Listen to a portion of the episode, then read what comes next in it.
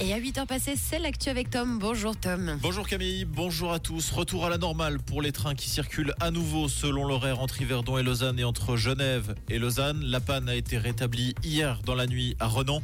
On en sait plus sur l'origine de ce souci technique qui a paralysé une partie du réseau ferroviaire roman. Ce sont des travaux de forage qui ont endommagé des câbles responsables de l'aiguillage des trains. Le directeur régional des CFF pour la Suisse romande décrit un incident isolé, difficile à anticiper et sans lien avec une quelconque fragilité du réseau roman. La Poste utilise toujours plus d'intelligence artificielle pour guider ses clients. 70% des requêtes sont formulées dans le canal de discussion sont aujourd'hui traitées directement par un robot conversationnel. Ce pour rendre les services plus efficients et réduire les coûts selon la Poste.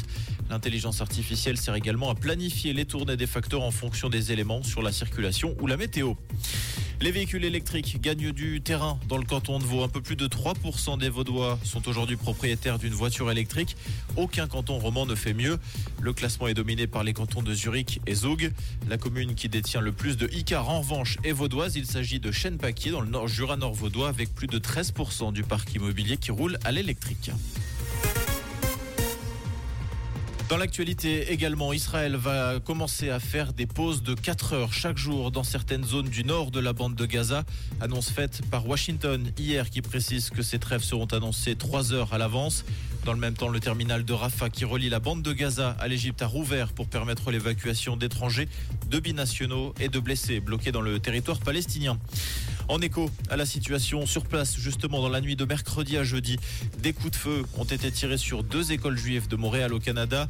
Ces tirs n'ont pas fait de blessés, ils ont été tirés au moment où les établissements étaient vides. Le Premier ministre canadien a dit condamner cette violence antisémite dans les termes les plus forts. La police a par ailleurs annoncé que la sécurité allait être renforcée aux abords des lieux de culte et des écoles. En hockey sur glace, la Suisse n'a pas pesé bien lourd hier en ouverture de la Cariala Cup. Défaite 4-0 face à la Finlande sur la glace de Tempéré. Les hommes de Patrick Fischer rejoueront demain à midi face à la Suède et dimanche contre la République tchèque.